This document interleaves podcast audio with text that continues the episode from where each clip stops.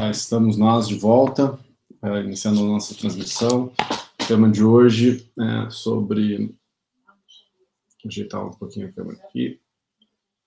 Reforço negativo. Uh, uma revolução sutil. Temos um livro que a gente está revisando, olhando, conversando sobre. Para quem não se lembra, meu nome é Fabiano Gomes. Se você gostar do vídeo, dá um like né, aqui na volta.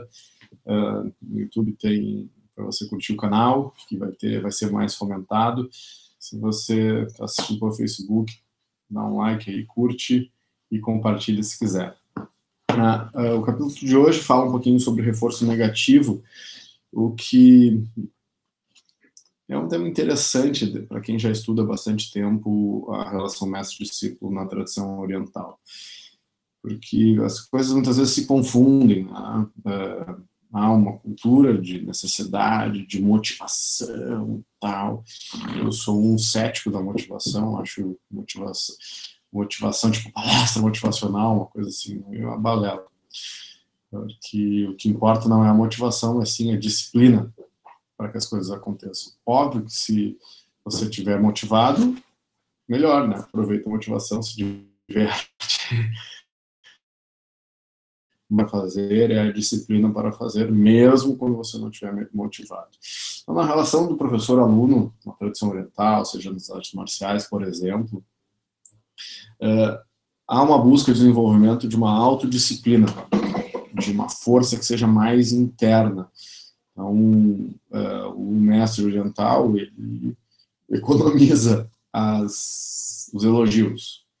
E, e, aparentemente, muitas vezes, vai estar quase que sempre insatisfeito com o, o, o progresso do, do aprendiz, mas no sentido de fazê-lo melhorar. Quando a gente trata, por exemplo, de artes marciais, a figura do oponente ela é muito interessante, porque só se evolui na arte marcial se o seu oponente for realmente forte. E isso é muito legal, porque uh, a ação do teu, inclusive na arte da guerra, do teu oponente, do teu inimigo, sabe, é ser o mais feroz e o mais difícil possível, para que a sua força faça com que você evolua. Uh, essa relação de aprendizado, de mestre-discípulo, discipulado, de aprendizado, de aprendiz, tem isso. É, é, papel daquele que ensina, sim, valorizar aquilo que é bom, aquilo que é forte, aquilo que é importante, mas é papel daquele que ensina colocar as dificuldades necessárias para que o aprendiz evolua. Então, se você quer aprender, encontre um oponente, encontre um tutor, um mentor, que não passe muita mão na sua cabeça, mas sim que seja aquilo que você precisa, que se torne eventualmente objetivo de frustração, que seja para que você supere isso, né? Então, não no sentido de não gostar, no sentido de uh, cercear, mas sim de colocar os obstáculos à sua frente para que você se fortaleça e se construa como o melhor ser humano desenvolvimento pessoal passa, sim, por um esforço contínuo para superar as barreiras que você mesmo escolheu, porque você escolhe o seu professor, você escolhe o seu caminho. E se você não escolher, você fica à mercê da não escolha da vida. E assim a gente vai. Então, é, esse reforço negativo que a gente diz não é, é colocar dificuldades necessárias, não é desvalorizar, mas sim colocar aquela tensão ótima necessária para que você se fortaleça. Ah, você quer fazer fortalecer a sua musculatura, você uh, vai trabalhar uh, com peso, com o seu próprio peso, ou com halteres, você vai utilizar uma força, você vai utilizar uma tensão e sobre esse peso você vai colocar a sua força, vai aumentar e assim por diante. Então não existe evolução Mar calmo não faz marinheiro bom. Ah, então, se você quer evoluir na área que for, você tem que se colocar em situações que obriguem você a crescer. Crescer, evoluir, se tornar uma pessoa melhor. Ah, então, isso faz parte da história, faz parte da caminhada. E é você que escolhe. Então, ah, dentro da tradição oriental, o que, que busca esses, o que, que, buscam os orientadores? É, eles vão aparentemente parecer que estão desaprovando tudo que tu faz, eventualmente. Mas isso deve se como estímulo de uma otimização dos seus logros, dos, dos seus, das suas conquistas, para que você seja impulsionado ao autoconhecimento e à autossuperação, para que você conquiste mais. Ah, isso é o treinamento, para quem luta sabe, o que você não faz no treino, não faz na luta. Então, quanto mais uh, duro for o treinamento, quanto mais você suar na, no seu treinamento, menos você vai se agrar na, na, batalha. É mais ou menos essa lógica, é mais ou menos isso que está na conta e no contrato da, desse, dessa caminhada de aprendizado na tradição oriental, que você esteja pronto para quando uma situação real você precisar daquele conhecimento. Então, quanto mais você sua no treinamento, menos você sangra na batalha. Então, é a obrigação na, né, na, tradição oriental, o mestre oriental, ele tem como obrigação impor obstáculos e dificuldades para que o discípulo se fortaleça. fortaleça. E quando a relação de afeto, de amor está estabelecida da de que a gente não tem que estar sempre elogiando, sempre né, eu não sou contra isso. Eu acho que a gente sim deve elogiar, a gente deve cuidar, a gente deve ser carinhoso com as pessoas.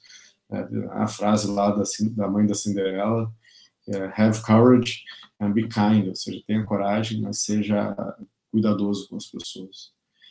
Mas é um trabalho difícil ser aquilo que você precisa ser e não aquilo que as pessoas querem que você seja. Seu pai que você precisa ser, seu professor que você precisa ser para que para que seu filho evolua, para que seu aluno evolua, para que você, inclusive, evolua. Ah, então, pense um pouquinho nisso. Como é que está a nossa educação hoje? Uma relação de consumo exacerbada, é, que estou pagando, então eu ah, que fazer o que eu quero. Não, a relação de educação é diferente. Nós pagamos para sermos educados, para aprender. Ah, e para viver do obrigatório. A faculdade, a universidade, as nossas escolas, elas vão nos abrir um espaço para que a gente aprenda e que a gente saia do, do, do saia do conforto para que a gente evolua.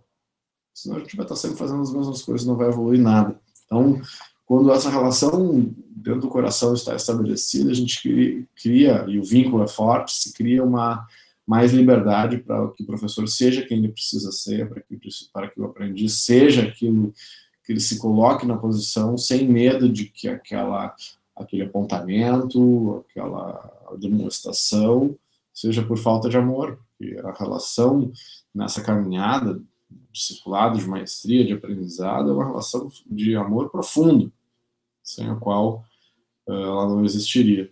Porque, fora isso, é, é simplesmente levantar e ir embora. Ninguém é obrigado a estar no lugar não quer.